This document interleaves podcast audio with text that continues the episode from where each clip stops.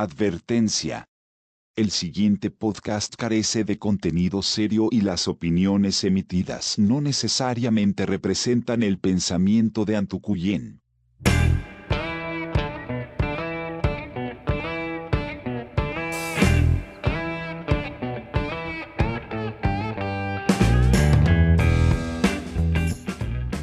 empezamos entonces un sexto capítulo, sexto capítulo, Emilio, ¿no?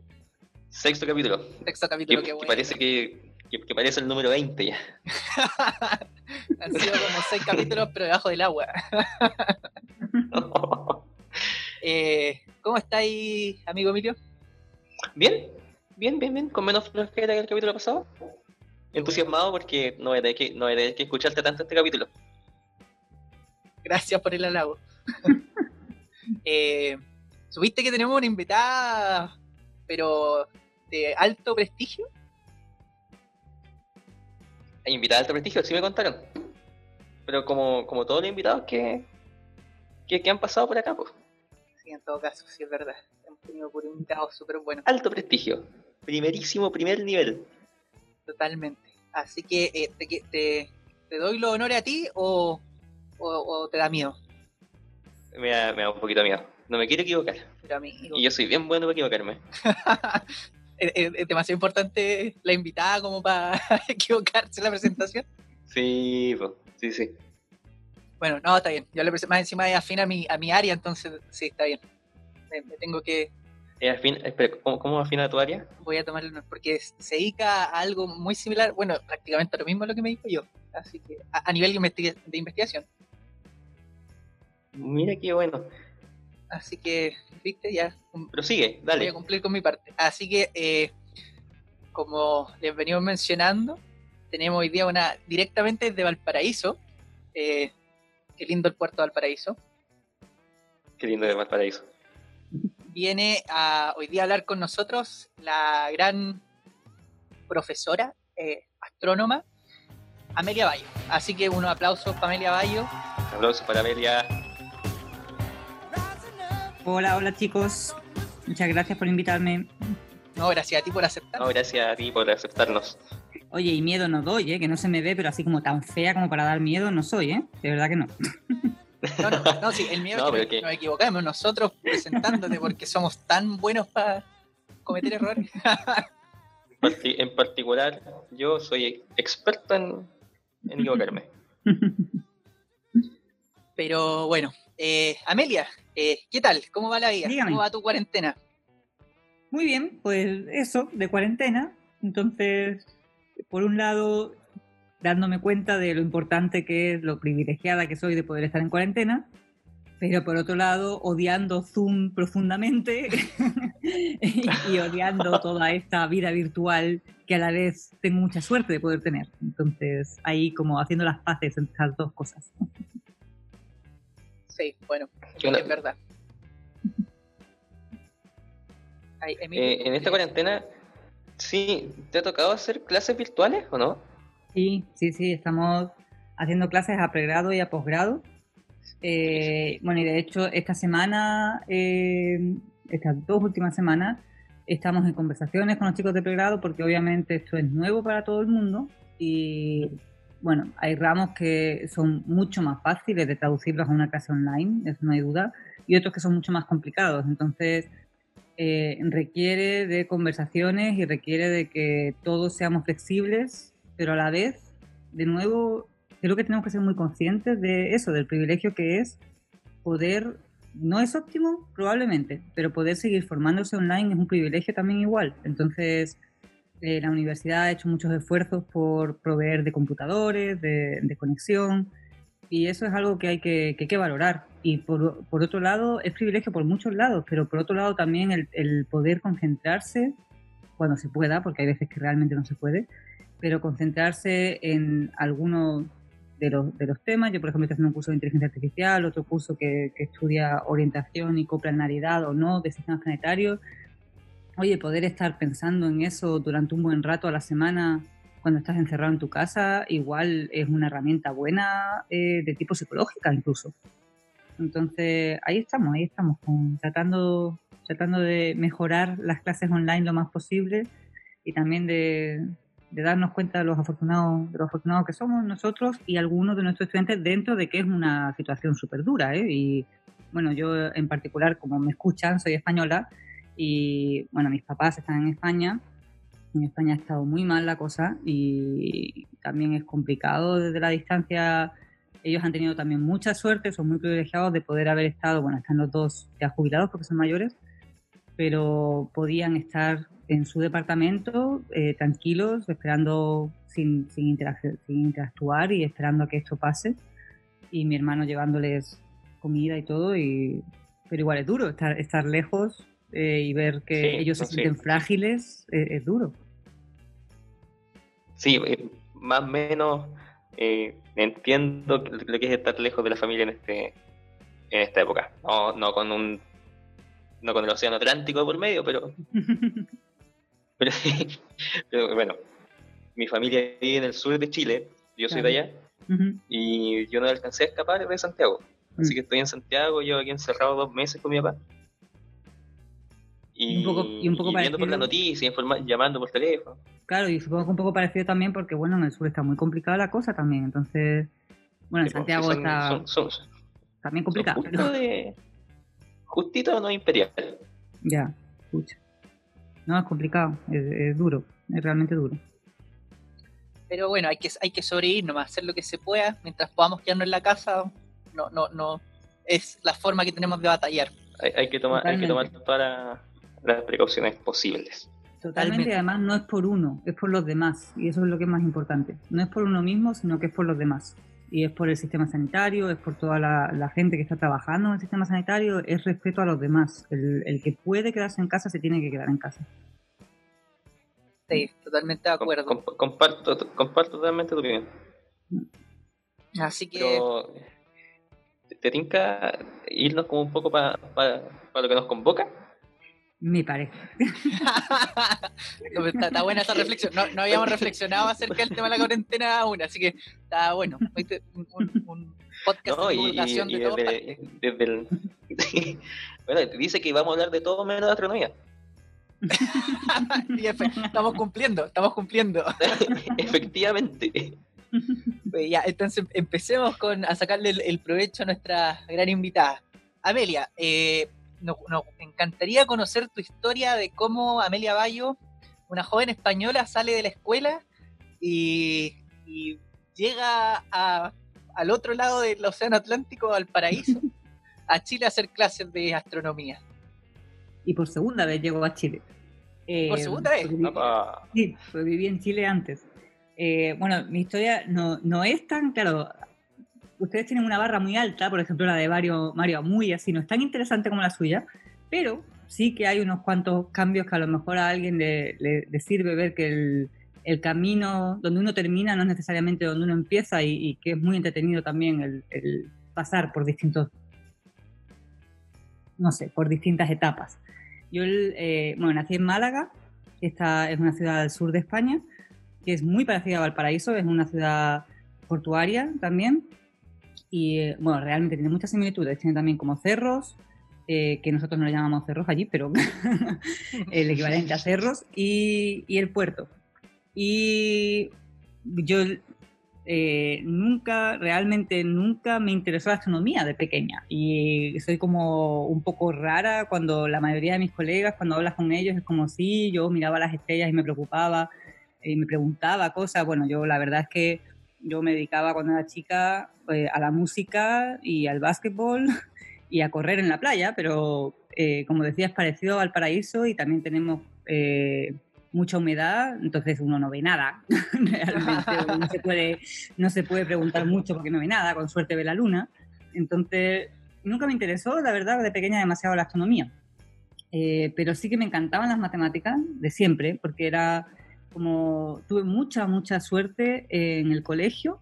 Mi, mi profe de matemáticas, María Ángeles, que me acuerdo de ella perfectamente, eh, ella las matemáticas nos la enseñaba como, era, muy dura, eh, era muy exigente, pero las matemáticas eran juegos de lógica, no eran recetas. Nunca jamás nos dijo, estos problemas se resuelven así. No, cada problema lo teníamos que poder resolver de varias maneras distintas. Porque era realmente como si fueran, puzzles, como si fueran juegos de ingenio. Y a mí eso me encantaba, o sea, estar rompiéndote la cabeza para, para descifrar algo. Yo creo que todos los, la, inmensa mayoría de los niños, si le enseñan las matemáticas así, les gustan, porque los niños son curiosos por, por naturaleza, ¿no? Eh, entonces me gustaban mucho las matemáticas, pero a la vez también me gustaba mucho la música y estaba estudiando piano.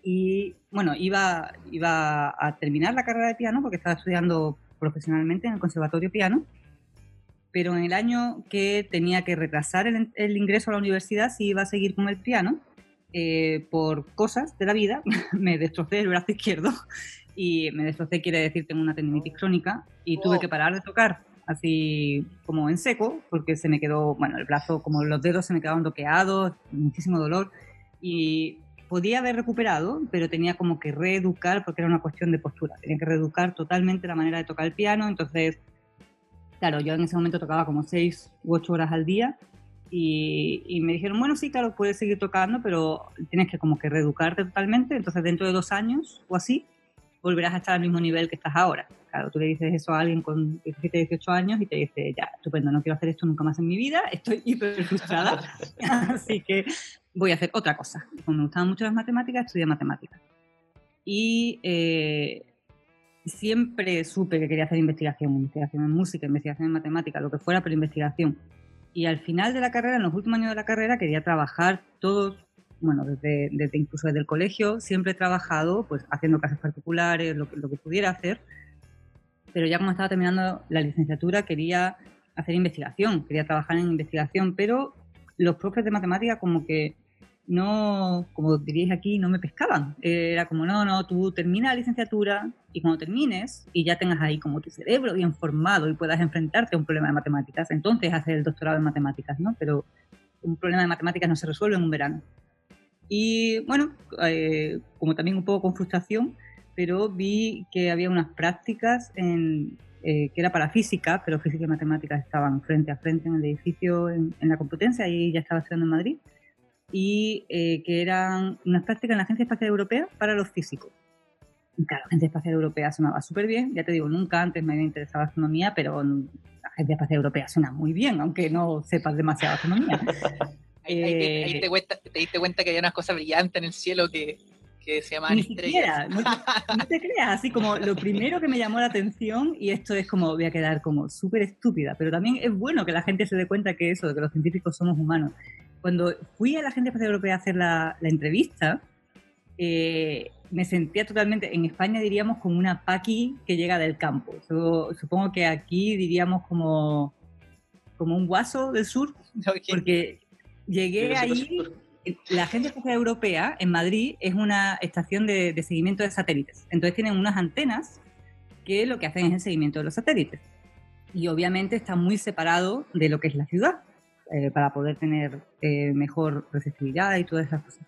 Entonces, eh, claro, me tomo un autobús, llego ahí súper lejos, fuera de Madrid, tengo que caminar como, no sé si eran tres o cuatro kilómetros o algo así, en, mitad de la nada, y de repente llegas a un sitio que se ve hiper tecnológico, con unas antenas enormes, y como una idiota, alguien me habla, porque obviamente había una, una portería de seguridad, lo que pasa es que estaba detrás de unos cristales y no lo veía, y de repente con las antenas enormes escuchas una voz que dice tu nombre. Y ahí como, Dios mío, ¿dónde, ¿dónde me he metido?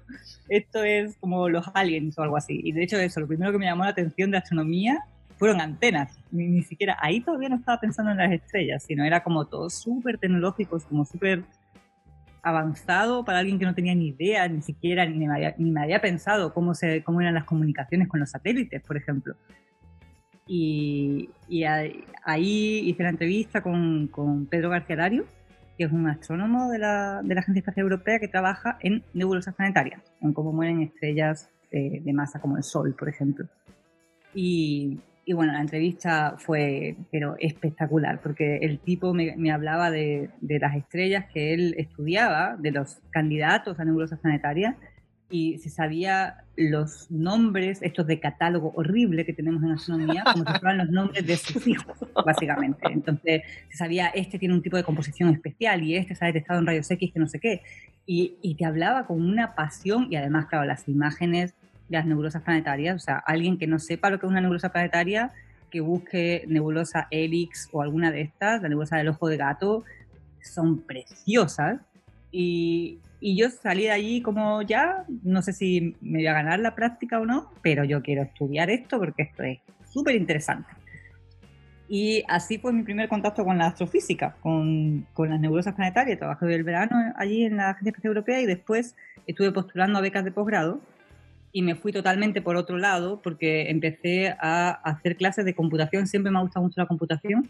Entonces estaba haciendo un magíster en inteligencia artificial mientras también estaba buscando eh, posgrado en, en, astrofísica y estaba haciendo clases de inteligencia artificial en, en la universidad a distancia y la beca que me salió finalmente para el doctorado, porque también había postulado en cosas de computación, fue para otro cambio que nada que ver, que es eh, entender cómo se forman los objetos subestelares. Entonces pensé como de ser matemática hiperteórica a una cosa muy aplicada sobre eso, cómo mueven las estrellas, a supercomputing con cosas relacionadas con el satélite Gaia, a astrofísica observacional, absolutamente nada que ver eh, sobre cómo se forman los objetos subestelares, que por supuesto en ese momento enanas marrones era enanas qué, no tengo ni idea de lo que me estás hablando.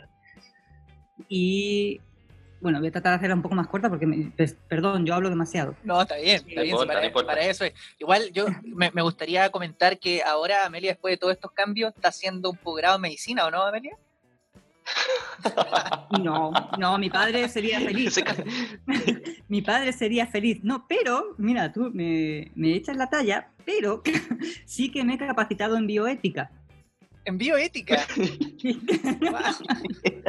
Oye, pero eso igual es súper importante comentarlo porque hay, hay proyectos enteros eh, de misiones espaciales que por la bioética se han caído.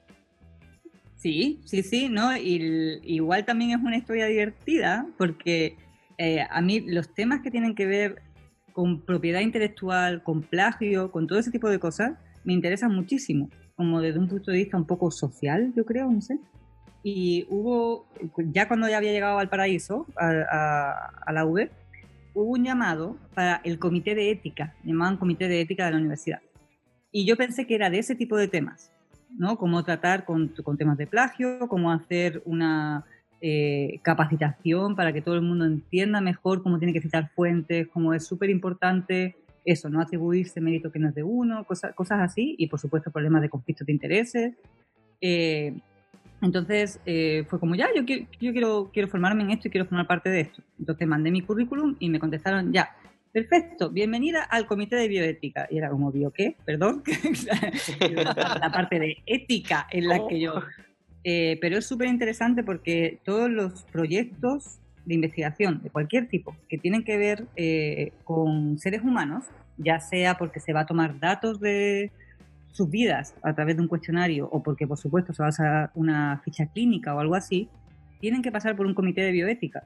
Y ese comité lo que hace eh, son científicos de, de tipos muy distintos, principalmente de la salud, pero no solamente de áreas de la salud, que tienen que evaluar el riesgo al cual tú estás sometiendo a un sujeto siempre que haces algo de investigación. Entonces, el beneficio de la investigación y el riesgo de la investigación. Y es súper interesante. Eh, por supuesto, nada que ver, de hecho, eh, pero, pero, es muy interesante ver cómo las metodologías de investigación son muy distintas en ciencias sociales, en ciencias de la salud y en ciencias duras, se supone que se llaman, otro tipo de ciencias, matemáticas, física.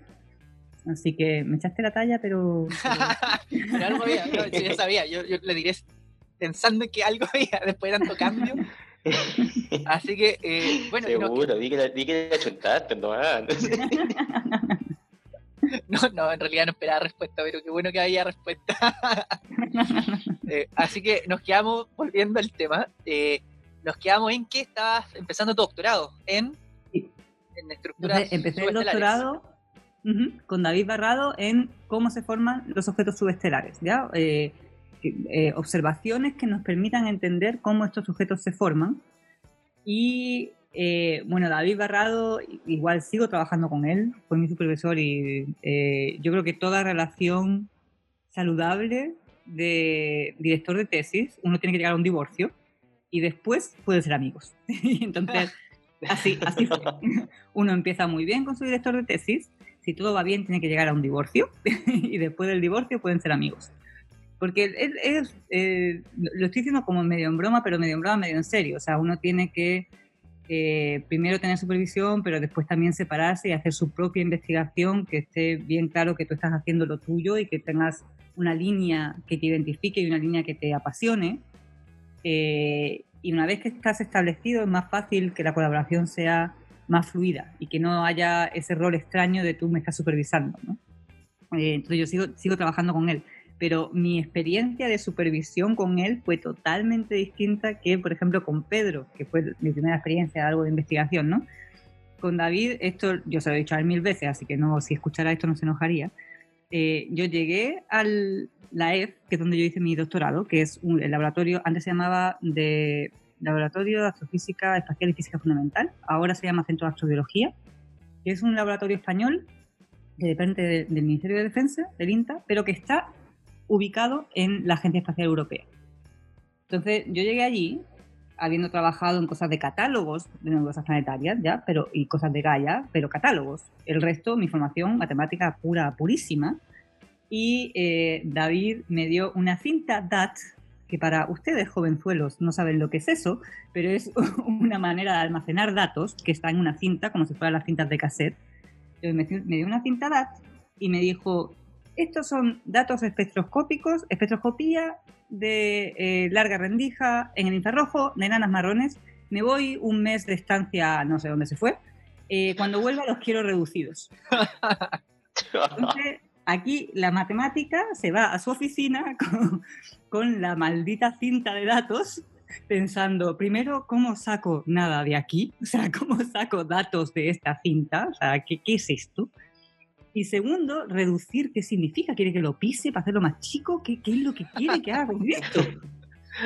Eh, y, y, eso fue como el, el, choque eh, que después se lo agradezco mucho porque, bueno, en un mes tuve que buscarme la vida, eh, entender qué eran todas esas palabras que me había dicho que no tenía ni una y aprender a trabajar de un modo independiente y, y, también una metodología muy distinta a las matemáticas. O sea, tenía que dar, tenía que encontrar las referencias adecuadas, por supuesto, pero dar muchas cosas por sentado y no demostrarlas yo misma, porque si no, nunca jamás. Imagínate, si quieres estudiar espectroscopía y tienes que irte hasta la parte de eh, transiciones y de verificar a qué longitud de onda se da qué transición, nunca jamás hubiera avanzado. Y eso es un cambio muy fuerte de cuando alguien está estudiando matemáticas, por lo menos matemáticas puras, puras, purísimas. Entonces, así empecé el doctorado con David y ya te digo, aún así me fue bien y somos amigos después del divorcio, somos amigos y todo va bien. Eh, y, nada, empecé a trabajar en, espectroscopía principalmente y surgió otra oportunidad muy buena que fue irme a Estados Unidos. Estuve un año en el Spitzer Science Center en, Caltech, en, California, eh, trabajando de hecho en un tema un poco distinto, pero también de formación estelar. Entonces, del doctorado lo hice parte en España y parte en Estados Unidos. Volví a España, no, mentira, antes de irme a Estados Unidos, fui, vine a Chile a observar, la primera vez en mi vida. Llevaba menos de un año en el doctorado y tuve infinita suerte, me gané la, propuesta de observación en la silla. Y, ahí le debo muchísimo a David, porque vinimos los dos a observar. Estábamos en, llegamos a, a la silla y la primera noche bueno, no sé si todo el mundo sabe, pero cuando uno llega a observar, normalmente la primera noche no observa para uno mismo, sino que es como para habituarte al cambio de, trabajar de noche y alguna gente tiene algunos problemitas con la altura, aunque no sea la altura de alma, pero igual hay gente que le genera problemas. Entonces tú llegas, tienes un día como para habituarte y después el segundo día o el tercer día es cuando empiezas realmente a observar. nosotros estábamos ahí el primer día y bueno, yo nunca había estado en un desierto, eh, claro, había visto las antenas, fíjate, las antenas de seguimiento de satélites me parecían impresionantes, no te quiero ni decir lo que me parecían los telescopios, o sea, eso era espectacular, tecnología hiper mega, y además burritos por ahí y, una, la perrita que tenían antes en la silla que era súper linda, y no sé, era, era, todo, había zorritos también, era, todo maravilloso, todo de cuento, y cuando terminamos de cenar, David me dijo, ya, salte fuera, eh, ni siquiera cerca de los telescopios, cerca de la residencia donde uno duerme, salte fuera tírate al piso y espera. Quédate unos minutos mirando arriba. Y fue, pero impresionante, nunca había visto un cielo así. claro, la gente que vive en sitios donde tiene acceso a este cielo en esas condiciones, no me, o lo que me extraña es que no sean todos apasionados de la astronomía, porque es simplemente maravilloso. O sea, se, se te van acostumbrando los ojos y aparecen más estrellas, más estrellas. Ver la Vía Láctea, ¿entiendes por qué le llamaban a la Vía Láctea Vía Láctea? Porque claramente es un camino de estrellas. Incluso ver las nubes de Magallanes, y bueno, yo como bien tonta, como ya me habéis escuchado varias cosas que soy bien tonta, lo primero que pensé es como, ay, hay dos nubes ahí, y después al rato como, ah, no, ah, no, si son dos galaxias, si no, no, no son dos nubes. Eh, y ahí fue, ahí totalmente me, me enamoré de eh, los observatorios, me enamoré de Chile y ahí decidí que yo quería volver a Chile, como fuera. Entonces, nada, eh, hice, volví a España, hice parte del doctorado en Estados Unidos, volví a España ya a terminar y cuando estaba terminando, lo que quería postular era a la ESO, a los ceros, a los puestos de postdoc de la ESO en Chile. Y de hecho, mi supervisor en Estados Unidos y David, mi supervisor en España, el de Estados Unidos se llama John Stauffer, ambos me decían, ya, vas a postular a la, a la fellowship de la ESO, pero a la de Gargin, que es como más puramente científica. Eh, la de la ESO en Chile, tienes que ir al observatorio. Y hay alguna gente que piensa que eso, que ir al observatorio es como ser menos científico, y eso tampoco lo entiendo demasiado bien, pero, pero era como, no, no, ¿qué, dice? Irme a Alemania, no, no. Pues, por supuesto, terminé en Alemania en otro momento, porque uno basta como decir uno que no quiere hacer algo para que termine teniendo que hacerlo. Pero en ese momento era como, no, no, no, yo quiero, yo quiero volver a Chile y yo quiero volver a los observatorios, eso es lo que quiero hacer y tuve la inmensa suerte de que postulé a la, a la fellowship en la ESO en Chile, eh, la gané, entonces terminé la tesis y directa me vine a Chile. Y ahí viví en Santiago tres años, eh, donde pasaba 80 noches al año, más o menos, en Paranal, haciendo labores de astrónomo de soporte. De ahí, como decía, por supuesto, ¿dónde dije que no quería ir? Alemania. ¿Dónde terminé? En Alemania. me gané un postdoc en el Max Planck porque había muchísimos temas totalmente súper interesantes para lo que hacía, gente que te hace trabajo súper bueno. Igual Heidelberg es un sitio muy bonito, pero no es como mi, tipo de sitio. Entonces fui a hacer otro postdoc después de la ESO, me fui al Max Planck en, Heidelberg y yo quería volver a Chile, sí o sí, pero la verdad, perdón por los santiaguinos, es que no quería volver a Santiago. Eh, quería volver a otro sitio, quería volver a Chile, pero a un sitio distinto. Y Valparaíso me gustaba mucho y surgió la posibilidad, se abrieron varias, varios puestos, de hecho fue un año que se abrieron varios puestos, fue extraño en, en Valparaíso, en la universidad. Postulé, tuve mucha suerte, quedé seleccionada y aquí estoy. Qué bien, qué bien, qué bien. No sé, Intenso. algo que Duro. Emilio, ¿qué, ¿cuál es tu reacción? Intenso de, de, de, Málaga a Madrid, de Madrid a Estados Unidos, de Estados Unidos a Santiago, Santiago a Alemania es un buen viaje. Sí, sí. Es, un súper buen viaje. Para partir diciendo, no, sabes que no es tan interesante, a mí me pareció súper interesante. Sí, no, y lo otro que a mí me llama la atención es que Amelia siempre ha, nombrado un montón de cosas que ella dice que, oh, soy súper tonta porque creía esto, y son cosas que yo creía también hasta hace un par de meses nomás. Así que... creo que... bueno, parece que hay algunas cosas que yo sigo creyendo. Voy a quedarme ahí Yo sigo pensando que las nubes de Magallanes son eh, nubes. Son nubes. pero es que es eso, cuando uno eh. las ve con estos cielos tan pristinos, es como, pucha, que se me está metiendo una nube de observación. Ah, no, espera, que ¿dónde está eso? Ah, no, eso no, no es una nube, está un poquito, poquito más lejos. Sí, es verdad. Eso yo también quería anotar que eh, tú mencionabas, Amelia, que aquí hay mucha gente que le gusta la astronomía eh, y que efectivamente nosotros hace un par de capítulos estuvimos con una una personaje, una astrofotógrafa, Melanie Fritz, que nos hablaba un poco de, todo el tema de la astrofotografía, que son, hay gente que le gusta la astronomía, pero de, forma como amateur, diríamos nosotros. Yo creo que saben un montón de datos que nosotros ni idea. Eh, Totalmente. Pero, pero aquí se da mucho eso, o sea, hay grupos de astronomía que en realidad son grupos de astrofotógrafos, porque mm. la gente es muy apasionada y yo creo que eso es por, la calidad de cielos que hay en Chile, que son tremendos. Sí, sí, sí. sí. No, no, los, cielos de Chile son para enamorarse, pero totalmente.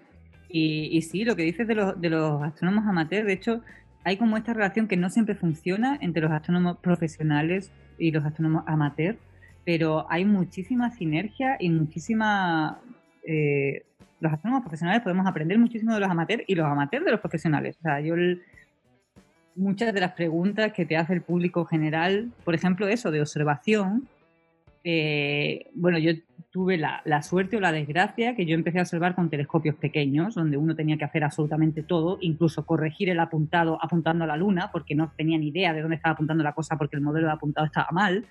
Eh, pero hay muchos astrónomos hoy en día que empiezan a observar, bueno, mi pareja que es astrónomo y que está aquí al lado y me va a mirar mal porque estoy hablando de él, él la primera vez que fue a observar fue un telescopio de 8 metros, al BRT, donde, Ah, güey. ya está diciendo que no, pero en, en la... te- en Ah, güey. Algo poco, una cosa chiquita. Pero un telescopio de 8 metros, claro, por un lado, fantástico, o por supuesto fantástico, pero por otro lado, tú no, tú no haces absolutamente nada, no te dejan poner una mano en el instrumento, obviamente, porque ese instrumento es súper complejo y no se va a dejar que cualquier persona interaccione con el instrumento porque puedes dejar, bueno, algunos problemitas que obviamente el observatorio no quiere que dejes.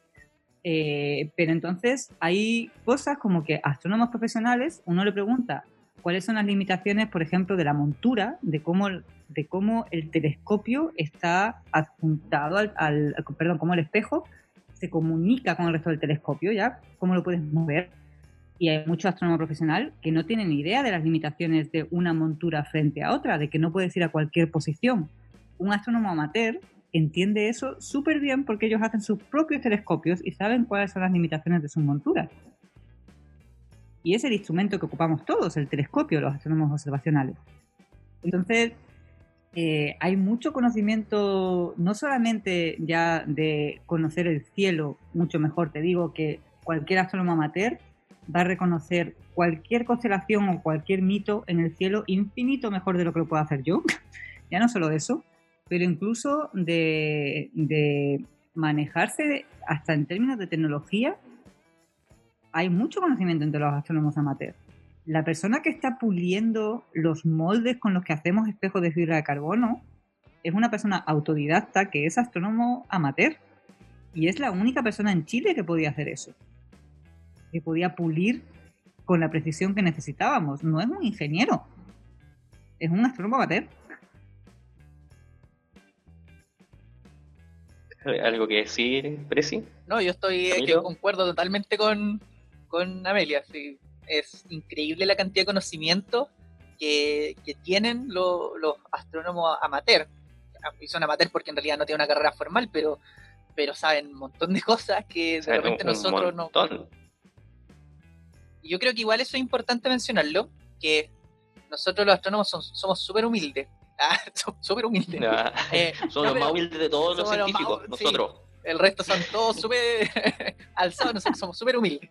No, pero es verdad, esa sinergia que dice Amelia es, notable en, la astronomía por lo menos, porque en cualquier otra ciencia, o yo por lo, que me ha tocado ver, yo tengo muchos amigos por cursos de la universidad y cosas por el estilo, que son científicos, pero son o biotecnólogos, bioquímicos, químicos, físicos, y que en realidad para ellos trabajar o, o interactuar con alguien que es amateur o que no tiene un doctorado o que no tiene un título en, la, en, en el área, en la ciencia, es una instancia como súper, casi como que no, no, no pueden estar juntos, ¿te fijas? En cambio, entre los astrónomos, un astrónomo con doctorado y un astrónomo amateur que en realidad toda la vida se ha dedicado a sacar fotos y, y tener un telescopio y mejorarlo, y como decías tú, Amelia, así como hace la astronomía un oficio, eh, la interacción que hay es súper grande. Eso no de repente no se nota, pero, pero es real. Eh, en la astronomía se da mucho eso. Sí, hay- incluso proyectos donde, bueno, de, sobre todo de variabilidad de estrellas y así, donde los astrónomos amateurs proporcionan datos con los cuales se hace ciencia. Sí, sí, sí, sí. Si miras más lejos, creo que. Creo que. em, José Massa y Mario Muy tienen meteoritos con su nombre que fueron descubiertos por un astrónomo amateur. Sí, sí. eh, puso su nombre. No estoy 100% segura de esto, pero creo que el, el récord de... No si no es el récord de supernovas, de hecho, que lo tiene un amateur. de- no, no estoy súper segura de lo que estoy diciendo, pero mucho de, de transientes y de cosas así, y de objetos variables, se reportan en el... por astrónomos amateurs un, un volumen altísimo que ha dado lugar a descubrimientos. Sí, es real, eso es, yo lo encuentro súper simpático, entretenido, no sé, eh, que, que otro sinónimo agregar, pero, pero es súper impresionante al final. Eh, Mm. la, la relación que hay entre, entre una ciencia oficial y la misma ciencia, pero de forma no oficial. Mm, Y, y otra cosa, para sumar más halagos a los amateurs, es que hasta, no sé, yo creo que el 90% de la divulgación la hacen ellos. iba, iba totalmente al mismo punto que, por ejemplo, el Día de la Astronomía en, ah, en Valparaíso lo empezamos a hacer, yo creo que el año que yo llegué, en 2014. Empezamos a hacerlo en el, en el Cerro Cárcel, en la, en la ex cárcel, el Parque Cultural eh, de Valparaíso, que es un sitio como súper emblemático de Valparaíso además. Y sería imposible hacerlo todos los años sin el apoyo de Sabal, por ejemplo porque normalmente son com- como el nombre, uno puede decir astrónomo amateur, uno puede decir astrónomo aficionado o apasionado, y normalmente son las tres cosas. Y como son tan apasionados, les encanta comunicar también y están más que dispuestos a contribuir a cualquier instancia de difusión, sino liderada por ellos o no liderada por ellos. Entonces, en el Día de la Astronomía, que aquí solemos tener entre 1.000 y 3.000 personas, que, es bastante para un evento de este tipo y en Valparaíso, eh, sería imposible eh, hacer todas las actividades que hacemos si no pudiéramos contar con ellos y podemos contar con ellos todos los años porque están súper entusiasmados de participar. Sí, es verdad. Eh, chicos, les eh, propongo que hagamos ahora un break y a la vuelta eh, hablemos de, tu área de investigación, Amelia, más, Ya. más en detalle, porque igual ah, hubieron varias preguntas, o sea, no preguntas, pero palabras que, que tú dijiste que nosotros las entendemos perfecto de espectro, eh, eh, espectrografía, espectrometría, eh, el tema de los telescopios, pero que la gente nos dice, oh, quedamos colgados, no lo explicaron. Así que ahora, para los- todas esas personas que, que ya están alegando, eh, las, vamos, las vamos a entrar en, en, en detalle y explicar de forma más sencilla en, en el siguiente bloque. Así que eh, vamos a hacer una pausita para Perfecto. hidratarnos, comer, descansar un poco. Ah, es como si fuera una maratón. Eh, y volvemos en breve. Así que Ya. nos vemos. Súper. Empieza el espacio publicitario. Lamentablemente aún nadie quiere auspiciar a estos sujetos. Continuamos con el programa. Bueno, y ya estamos de vuelta a este gran break, que en realidad, en realidad, en realidad yo no alcancé a hacer mucho, porque cortaste y volviste a llamar al tiro. Pero era necesario. La gente lo sabe. Era 100%, era 100 necesario. Eh, y ya y entremos ahora, como dijiste en el bloque anterior, entremos de lleno a, a la astronomía, a, tu- a tu investigación. Me parece. Yo entiendo que, que, que tu área de investigación son, es, es- es la formación de, estru- de estructuras subestelares. De objetos subestelares, exactamente. Eh, por lo que yo empecé en esto, eh, en particular la pregunta era cómo se forman las enanas marrones. Entonces, ¿qué son las enanas marrones? Que aquí se les dice enanas café, ¿verdad? Y casi todo el mundo las conoce por María Teresa Ruiz, pero igual para los que no las conozcan, las enanas, las enanas café, las enanas marrones, son como esas cosas intermedias que no son ni planetas ni son estrellas. Entonces, ahí nos lleva la pregunta ya, pero entonces, ¿qué es un planeta y qué es una estrella? Intuitivamente todos sabemos lo que es una estrella y lo que es un planeta. Pero, ¿qué es lo que hace una estrella extremadamente distinta de un planeta? Bueno, pues que las estrellas eh, sabemos que en sus núcleos son como esta especie de centrales nucleares, ¿verdad? Que tienen reacciones y que lo que hacen es que de dos átomos de hidrógeno uno tenga un átomo de helio y eso es ener- tremendamente energético y por eso las estrellas brillan, dicho así de una manera muy bruta, pero para tener la idea. ¿Y qué es lo que pasa en un planeta? Y eso solamente, perdón, en la estrella eso solamente puede ocurrir porque lo que tenemos es una gran, gran cantidad de material que está muy, muy, muy, muy, muy apretado y que permite que se produzcan esas reacciones. ¿Qué es lo que pasa en un planeta? Que en un planeta tenemos mucha menos masa y, por ejemplo, en nuestro planeta, en la Tierra, no se dan esas reacciones para nada, en absoluto. Y de hecho, nuestro planeta principalmente, aunque emite un poco térmicamente, pero principalmente lo que hace es reflejar la luz del sol. Por ejemplo, en las imágenes tan bonitas que se ven apuntando desde la Luna a la Tierra, lo que vemos es que la Tierra, al igual que la Luna, lo que hace es reflejar la luz de la estrella, ¿verdad? Pero ¿qué pasa cuando un objeto no es tan masivo como para hacer esta quema, vamos a llamarle quema de hidrógeno, pero tampoco es tan poco masivo como para que no se dé ninguna reacción en su núcleo, sino que sí que, por ejemplo, se queme el deuterio. Ese tipo de objetos son lo que se llaman objetos subestelares, eh, más bien enanas marrones. Porque los planetas aislados, los planetas que no están girando alrededor de una estrella, también se llaman objetos subestelares, porque subestelar solamente quiere decir tiene menos masa que la masa de una estrella. Es decir, no va a ser capaz de quemar hidrógeno de una manera estable. Y uno puede pensar, eh, ¿y a quién le importa ese tipo de objetos? es una pregunta muy buena. Muy bien, señorita. ¿Y a mí qué me importa que un objeto no sea ni un planeta ni una estrella?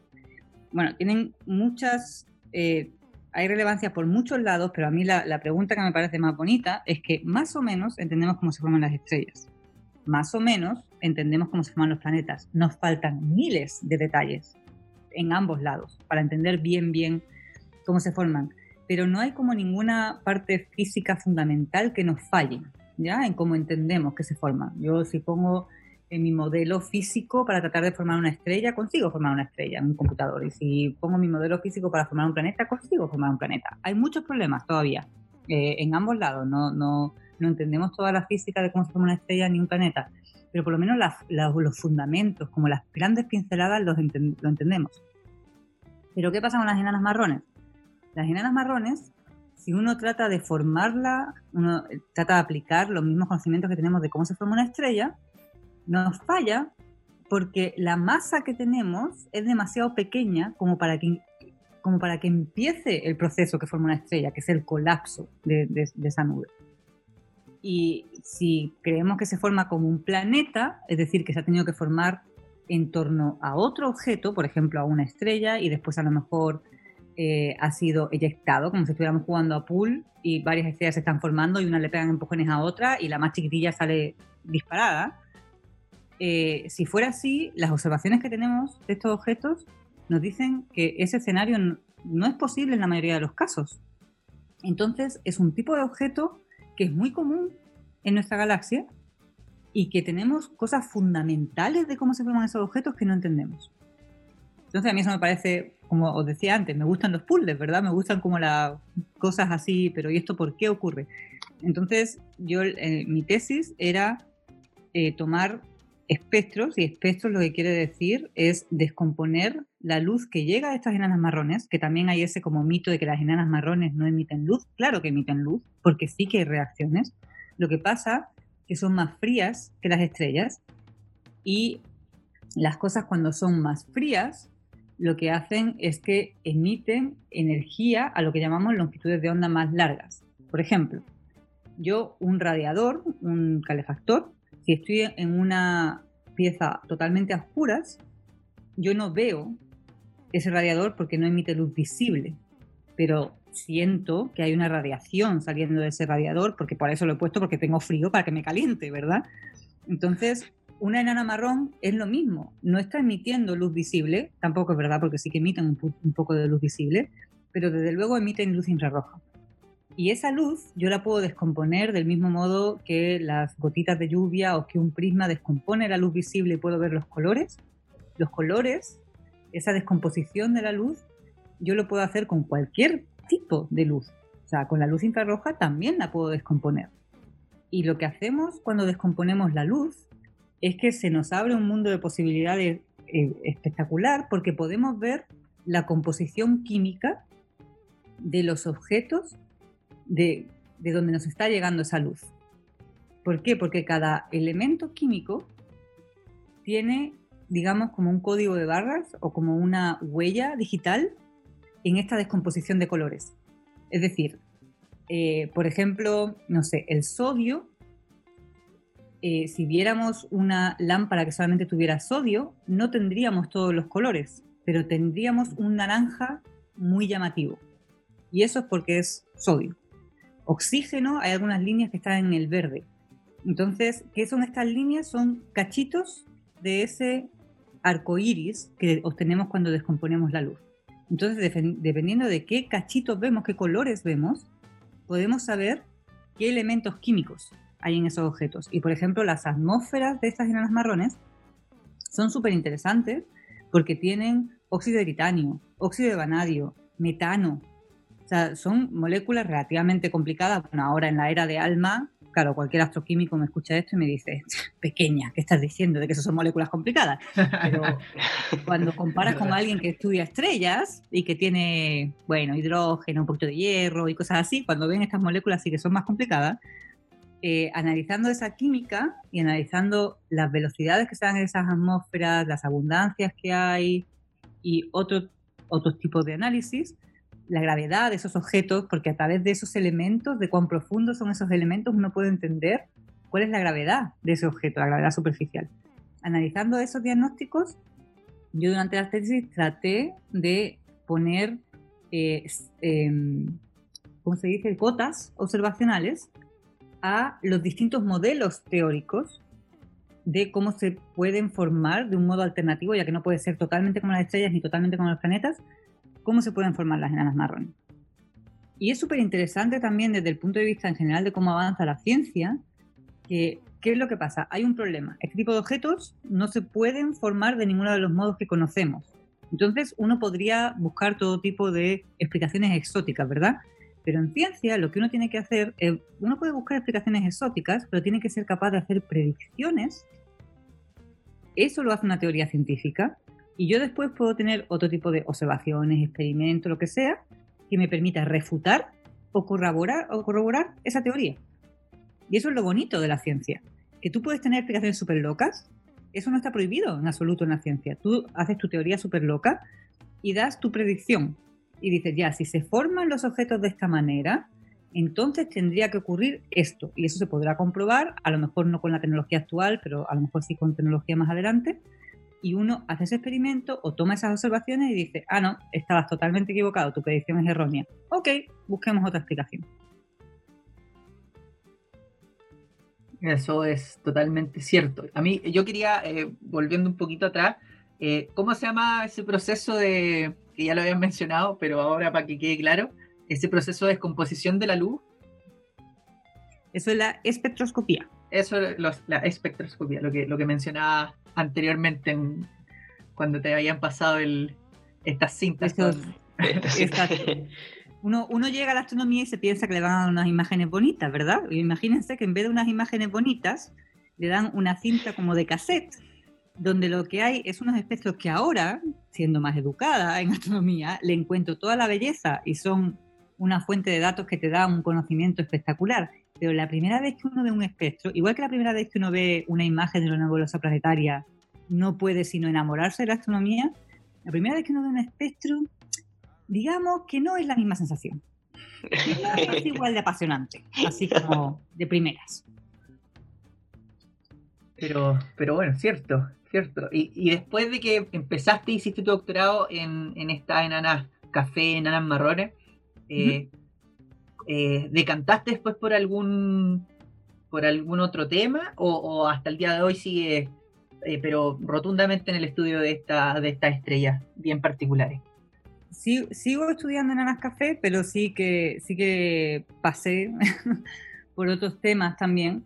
Una, una de las cosas, mientras estaba haciendo el doctorado, eh, estudiaba enanas marrones, pero también estudiaba objetos jóvenes más como el sol cuando el sol era joven, eh, en el tiempo que estuve en, California, porque trabajaba eh, en el Spitzer Science Center, que es el centro de ciencia de este satélite Spitzer. El satélite Spitzer, bueno, un satélite es una sonda, era, bueno, sigue siendo, lo que pasa que ya no funciona, por así decirlo, eh, que por, por ser una sonda, claro, estaba fuera de nuestra atmósfera. Y entonces podía observar energías, rangos de longitud de onda que desde, nuestra, desde, desde, la Tierra, desde un observatorio en Tierra, son muy complicados de observar porque nuestra atmósfera opaca, básicamente pone como un velo y no nos deja ver esos rangos. Eh, y esos rangos, en particular el infrarrojo, que es donde observaba Spitzer, son muy buenos porque los, para estudiar objetos jóvenes, porque los objetos jóvenes, al final, que son? Una estrella que se está formando, está rodeada por grandes cantidades de polvo y gas. Ese polvo y gas, uno, puede pensar que es exactamente lo mismo que cuando uno mira hacia la Vía Láctea y ve vacíos de estrellas. En verdad lo que está viendo no son vacíos de estrellas, lo que está viendo son nubes, las nubes de carbono, son nubes donde se están formando nuevas estrellas, pero ahí lo que tengo es una gran cantidad de polvo y gas que no me deja ver a través. Ya el infrarrojo ve a través de eso, es decir, la radiación infrarroja es más o menos transparente para esas cantidades de gas y polvo, no, no es 100% lo que estoy diciendo, pero para que se entienda. entonces uno puede estudiar estos objetos jóvenes que se están formando.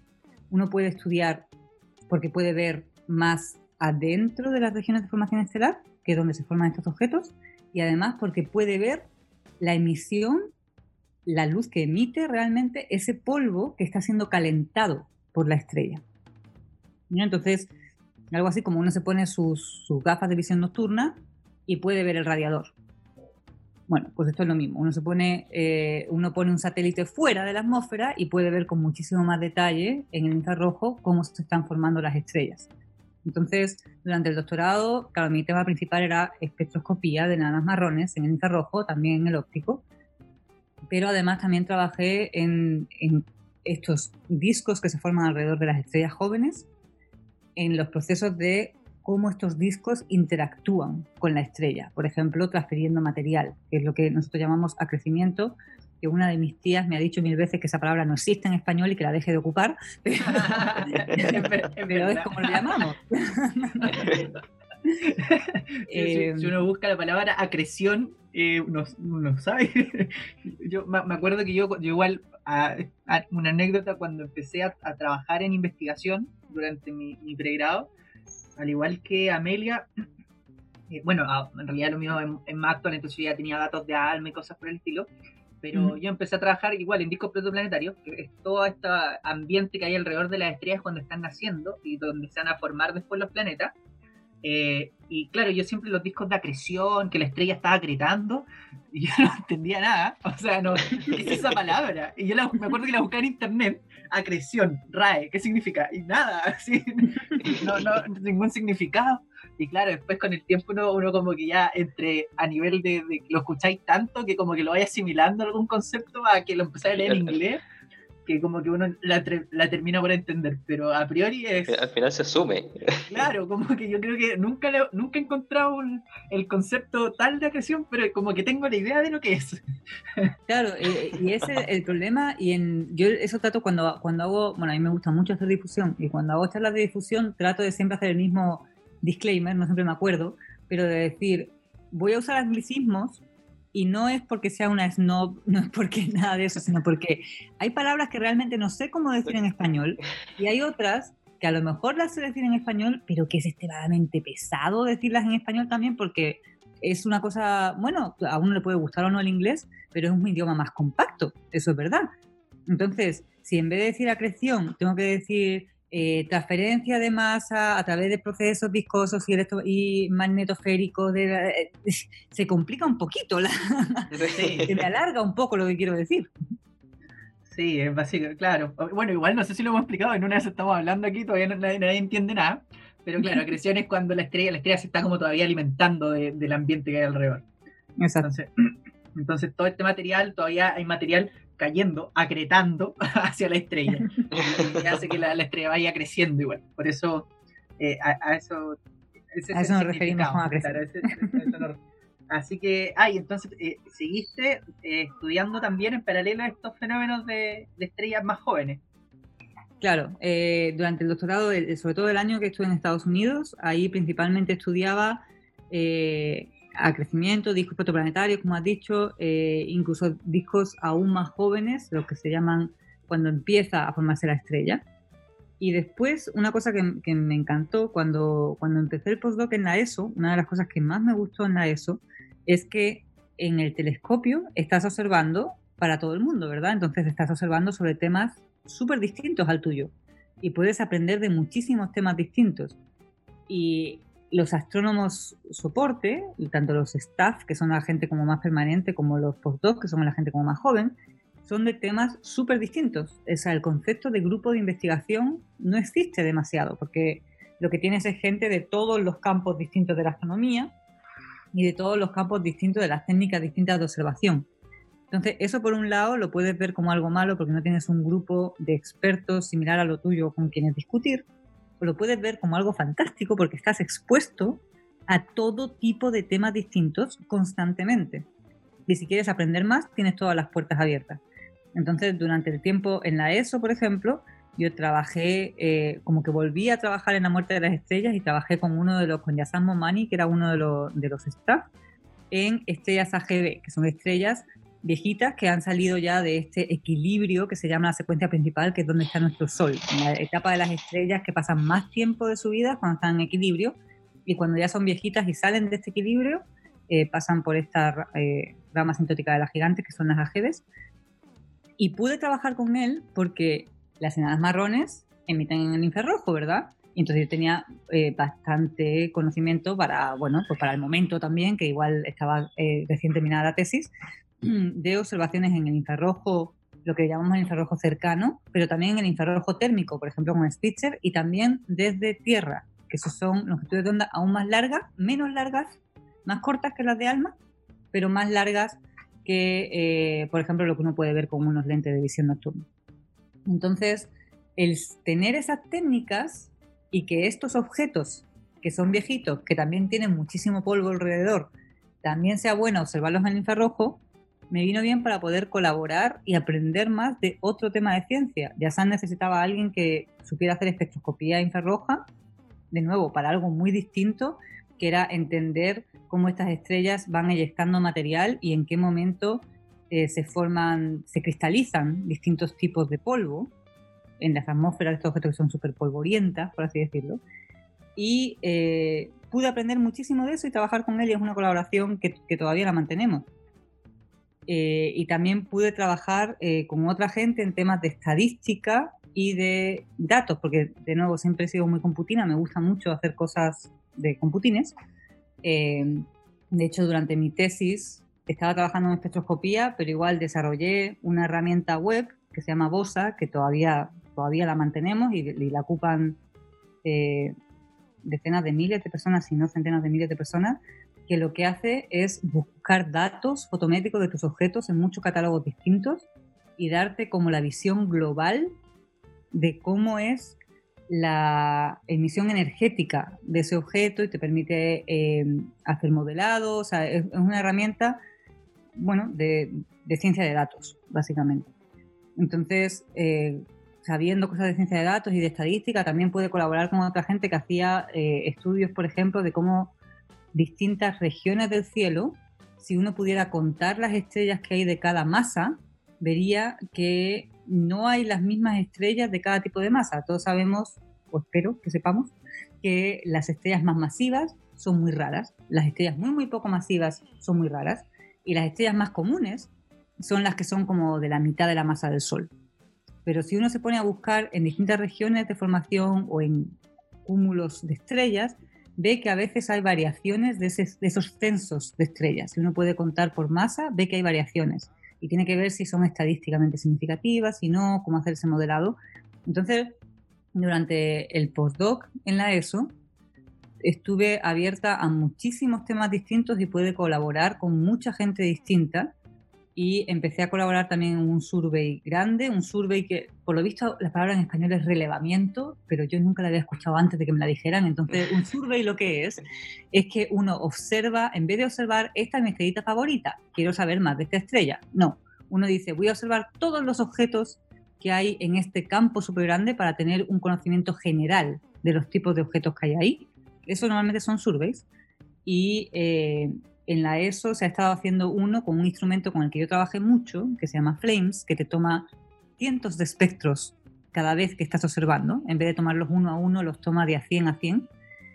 Y pude involucrarme en este survey y bueno, colaborar en temas desde enriquecimiento de metales en la galaxia, a cómo el litio, que tiene mucho que ver con Chile, pero es un poquito distinto lo que, en lo, que lo usamos, como el litio depende de cómo roten las estrellas, parece que eh, mantienen el litio en su atmósfera o lo pierden.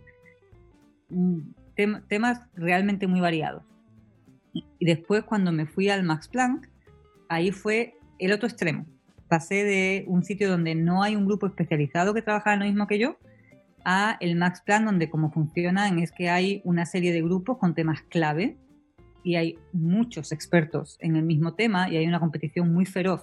Las mejores charlas que yo he visto en mi vida las he visto en el Max Planck, definitivamente, pero la competición más feroz también la he visto en el Max Planck porque estás juntando a gente con exactamente el mismo interés y bueno, en, ciencia existe esta competición que no siempre es positiva, de que uno tiene que publicar y, y, si alguien publica tu descubrimiento antes que tú, ya no es publicable. Entonces, por un lado, el tener grupos súper especializados te permite avanzar en el conocimiento de ese tema, pero espectacular. Ya, os digo, las mejores charlas que yo he visto nunca. La gente se prepara las charlas muy bien antes de ir al Max Planck y dan charlas espectaculares con científicos muy, muy buenos, pero estás absolutamente concentrado en un tema.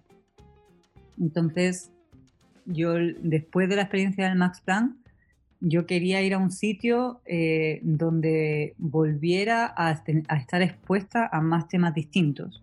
Y por ejemplo, como habéis escuchado, hasta ahora en ningún momento he mencionado una universidad, porque de hecho no, después del pregrado, toda la carrera la había hecho fuera de la universidad.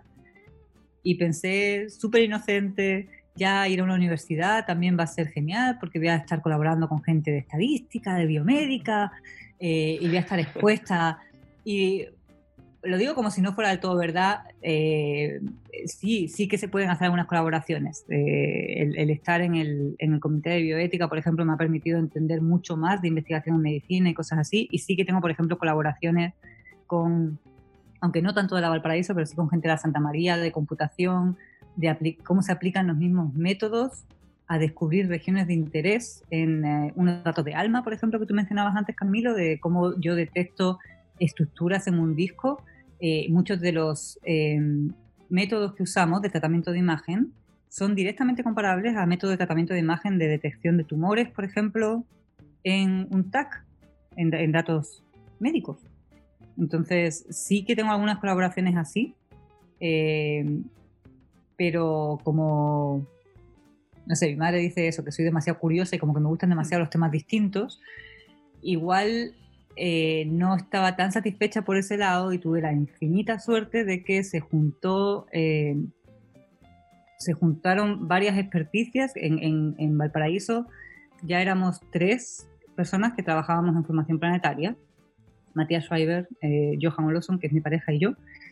Y por colaboración con los computines de la Santa María, de hecho, nos enteramos de que había gente trabajando en la Santa María en producir espejos de alta calidad, en ese momento alta calidad no significaba calidad astronómica, porque era para física de altas energías, pero espejos de alta calidad que fueran de fibra de carbono en vez de vidrio. Y, los, eh, Johan y yo en particular pertenecemos a un consorcio que está pensando qué, qué herramienta necesitamos para poder observar un planeta en formación, porque hasta ahora, salvo el nombre súper romántico PDS 70B o C, B y C, esos son los únicos planetas que hemos podido ver, tomar imagen directa, que se estén formando. Igual eso es espectacular, pero con los instrumentos que tenemos es un punto. No podemos ver cómo está acretando, usando de nuevo esa palabra, ese planeta, cómo está ganando su masa. Tenemos eh, datos de ALMA que son espectaculares, pero que son observaciones indirectas de lo que creemos que son planetas en formación pero ahora mismo no tenemos un instrumento que esté optimizado para detectar y resolver, ver todo el, con todo lujo de detalles cómo se forma un planeta y permitirnos así entender muchos procesos físicos que no entendemos todavía. Entonces, ese instrumento que queremos construir, que somos un consorcio de astrónomos, astrofísicos por todo el mundo, se llama PFI, el Planet Formation Imager, y lo que es es básicamente un alma, pero que observe en el infrarrojo. En este infrarrojo medio que he dicho que de hecho desde tierra no es tan fácil, pero igual desde sitios como Alma sí que se puede observar y tener el beneficio de tener espejos, o sea, eh, telescopios que observen el infrarrojo, pero que combinen, que combinen la luz que llega a los distintos espejos de una forma parecida a la que se hace en ALMA, interferometría. ¿ya? Entonces, uno de los primeros problemas es que uno, imagínense que en vez de tener las antenas de ALMA, sesenta y tantas antenas de ALMA, uno necesita sesenta y tantos telescopios, que son muchísimo más caros. Y uno empieza a ver el problema, ¿por qué son muchísimo más caros? Principalmente por el espejo primario. El espejo es como el colector de luz del telescopio. Cuanto mayor es el espejo, más caro, pero exponencialmente, se te va el telescopio. Parte de que sea caro es porque, bueno, la superficie tiene que ser perfecta, tiene que ser realmente eh, extremadamente pareja, dentro de que es una curva, pero tiene que ser extremadamente suave. Eh, pero parte es por el peso porque aunque ahora hay mucha tecnología y los, y los espejos son mucho menos pesados que antes, y uno deforma esos espejos, de hecho, igual el peso eh, hace que un telescopio, por ejemplo, del mismo tamaño que una antena de radio, el telescopio sea muchísimo más caro. Entonces ahí fue como, no sé, din, din, din, idea. y esta gente está haciendo espejos de fibra de carbono, y eso se puede hacer para astronomía, podemos no sé, atacar a muchísimos problemas de, una vez. Por un lado, eh, contribuir a que Chile produzca tecnología asociada a la astronomía, que no sean siempre consorcios internacionales que vienen y hacen ellos el desarrollo tecnológico y después es verdad que en los observatorios trabaja mucho personal chileno, eso es verdad, pero principalmente en mantención, en operaciones, no tanto en desarrollo. Entonces podemos cambiar un poco ese paradigma. Y además, bueno, podemos resolver este problema de cómo vamos a poder hacer este, esta infraestructura que creemos que es tan necesaria para entender cómo se forman los planetas, que si fueran espejos, lo que construyéramos para los, para los telescopios, sería súper caro. A lo mejor lo podemos hacer mejor. Y ahí nos juntamos también con Jorge Cuadra de la Católica, porque él hace, eh, trabaja en temas de simulaciones, para poder decirnos cuáles son los mejores objetos a los cuales buscar estos planetas de información o qué eh, qué señales podemos esperar y, cómo interpretar esas señales. Y pusimos este proyecto, el Núcleo Milenio de Formación Planetaria, eh, que bueno, tuvimos muchísima suerte, de nuevo, porque en esta carrera uno tiene que trabajar mucho, pero además tiene que tener suerte y darse cuenta de que tiene suerte. Y eh, ganamos este proyecto donde estamos en Valparaíso, que mucha gente es lo último que se puede imaginar, estamos construyendo espejos de calidad astronómica con fibra de carbono. Wow, wow, eso es súper interesante desde el punto de vista práctico, porque De todo punto de vista parece. ¿Cómo? De todo punto de vista. De todo punto de vista. Sí, no, pero a, mí me, gusta eso de que hay un eh, sea como práctico, porque como decía Amelia, eh, de repente nosotros generamos herramientas que se ocupan se terminan ocupando para otras cosas. Eh, y, sirve para todo. O sea, con algo que hablábamos antes de, antes de empezar la conversación acerca de, los bancos, de, no sé, cosas informáticas, de un supermercado, cómo va viendo sus datos. Son de repente herramientas que nacen de, ciencias como la física, como la astronomía y que la gente común no nota. Totalmente. Eh, de hecho, ah, me acordé con lo, con lo que mencionaba Amelia, eh, me acordé de, yo ahora estoy trabajando haciendo las imágenes de un, disco súper simpático disco protoplanetario, muy raro. Y, dentro de los. He procesado la imagen de varias formas distintas. eso para que la gente entienda, nosotros tomamos imágenes como de alma, que al final son puros datos, son puros números, tablas con números, y eso nosotros, a través de mecanismos matemáticos, lo convertimos en una imagen visual de, cómo, el, polvo que está alrededor de la estrella transmite luz. Eh, y justo yo, un, colega, un colaborador eh, del, grupo con el que trabajo, Sebastián Pérez, yo creo que tú lo ves reconocer, sí, Sí, sí, claro que sí. El Seba Pérez que trabaja en los eh, me, pasó un, código que, ayuda, o sea, que, que da un, un, email que se llamaba, era un proceso que se llama Unsharp Masking y que lo que hace es tomar la imagen con, a grandes rasgos lo que hace es tomar la imagen y como que resalta los, los píxeles brillantes y disminuye los píxeles menos brillantes. Eso, o sea, a grandes rasgos es lo que hace. Y, y yo no sabía, o sea, ya lo ocupé y todo, y, y Seba me contó en realidad así como, como anécdota que eso, por ejemplo, se usaba mucho para el reconocimiento facial. Eh, muchas empresas de seguridad tienen cámaras con este, esta misma programación para hacer reconocimiento facial y cosas por el estilo. Y yo lo encontré súper simpático de cómo pasamos el reconocimiento facial a hacer la imagen de un disco protoplanetario Ujú. y usando como la misma técnica. Entonces, bueno, lo que dices tú de, de los, de los telescopios con fibra carbono, igual, o sea, como algo que era para física de alta energía, que son moléculas, o sea, no moléculas, ni siquiera son partículas ínfimamente chicas, el estudio de partículas ínfimamente chicas se convierte en un instrumento para ver cosas mucho más grandes, como un, Claro. La formación de un planeta. Así Totalmente. que yo, yo me quedo con eso. As- eh, me, me gustaría ahora, ahora que ya hablamos un poco de tu área, empezar a, a cerrar para no seguir dándote la lata. Yo sé que esto para ti es una pérdida de tiempo, pero No, en absoluto. En absoluto. Yo, sorry, es que hablo mucho. De hecho, me podéis interrumpir sin ningún problema, porque yo me expando. no, no, está bien. Eh, así que ahora, aprovechando estos últimos minutitos que nos van quedando, vamos a compartir contigo, Amelia, una, una sección que es como con lo que terminamos en los capítulos, que se llama... eh, ¿Lo dices tú, Emilio, o, o lo digo yo? No, dilo tú. Yo lo digo por si no queda claro. Ya, la, la sección se llama Pregunta a la vida cotidiana y la historia de nuestros invitados, que sin ser de astronomía son igual de interesantes o relevantes y que tienen un título sumamente largo y descriptivo. Eh, Ya, ¿Se entiende más o menos para dónde va la cosa, cierto?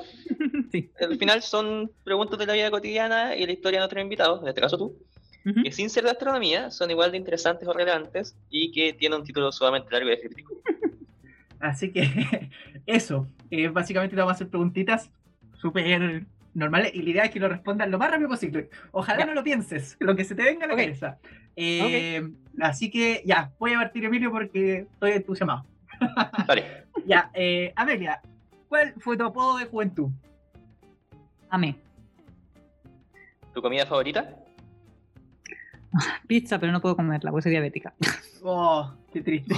No, no. ¿Cuál es tu, tu cantante o banda de música favorita? Green Day. Buena banda. Bueno, buena banda. ¿Un libro de astronomía favorito? ¿Libro de astronomía favorito? Sí. Ah. Ah. Eh, Girls in Space. ¿Y tu deporte favorito? Básquetbol. Aunque ahora Dios? hago boxeo. Wow. ¿Crees en Dios? Ah, qué pregunta. No. Y bueno, a pesar de no creer en Dios, ¿tienes una religión favorita? Creo que, lo- que los principios del cristianismo, en el sentido de eh, no hagas a otros lo que no quieras que te hagan a ti, darían una sociedad muy buena si se aplicaran. ¿Tu película favorita? Te voy a decir Interstellar, pero no es mi película favorita, pero es la película favorita de mi pareja, que está al lado mía, y es la que se me ha venido a la cabeza, pero no es mi película favorita. Eh, ya, el contacto más famoso que tengas en WhatsApp. No sé, Matthew Graham, que para mucha gente no será nada famoso, pero estuvo en Congreso Futuro y es bastante top de la ciencia de datos. ¿Cuál es tu ciudad favorita? ¡Oh! ¡Oh! Madrid. Madrid. Madrid. Sí. y el mejor trabajo que hayas tenido. Trabajo, pero que no tenga por qué ser remunerado, como así como experiencia Sí, laboral. Una, una pega. La, me- la mejor pega en la que, la que hayas trabajado. Es que es eso, no, no es una pega, pega, pero em, como decía antes, hacemos muchas cosas de difusión y llevamos bastante tiempo, aunque Erika la es la mamá de la difusión inclusiva en astronomía, igual nosotros llevamos bastante tiempo también haciendo astronomía inclusiva y he tenido em, eh, eventos donde he podido compartir con gente ciega eh, y explicarles cómo se forman los planetas con, un- con una maqueta que hemos hecho. Y esos son los mejores momentos que he tenido en cosas relacionadas con el trabajo. Qué intenso. Finalmente, si no fueras astrónoma, ¿qué te hubiese gustado ser? Eh, me hubiera gustado investigar en medicina. Lo que pasa es que no tengo la... eh, no sangre fría en el mal sentido, pero no podría separarme y hacer investigación solo. Vería pacientes y eso creo que me impediría ser un buen científico. Qué bien. Oye, eh, Muy bien. muy, muy, Oye, muy- ¿qué- qué- respuestas muy inesperadas. Yo estoy súper. No, no, y espera, escuchando la, escuchando la historia, o todo este viaje que tuvo, que tuvo nuestra invitada, preguntarle por la ciudad favorita, brother. Había, había, la un, mi- había un- de un la- gran, un gran espectro de ciudades que... que... Sí, po. Y, a- y a medida que iba avanzando decía, mejor trabajo que haya tenido entre todos los trabajos que nos estamos uno". La metimos en problemas tratando de elegir. Pero bueno, así que Amelia, eh, con eso ya es como para empezar a terminar, porque nos quedan segundos. Así que eh, muchas gracias nuevamente por aceptar nuestra invitación. Espero lo hayas pasado bien. Súper bien. Yo lo, Bueno, lo personal lo pasé espectacular. No sé tú, Emilio. Yo lo pasé súper bien. Yo, eh, eh, bueno, de, de discos protoplanetarios y cosas chiquititas, sé que el Camilo sabe. Y hasta ahí llegó. Entonces, para mí fue súper interesante y, y se agradece mucho que haya, que haya estado acá con nosotros compartiendo un rato. No, feliz, muchas gracias a vosotros. Así que eso. eh, eh, nada, algunas palabras para despedir que nos quedan segundos. Si quieres decir algo, No, un que- saludo. Más que saludo, que genial que hagáis este podcast y que mucho ánimo que sigáis y que esto es lo que hay que hacer, hay que hacer difusión, difusión de la ciencia entretenida y ha sido súper agradable hablar con vosotros. bueno, muchas gracias entonces, Bueno. Amelia.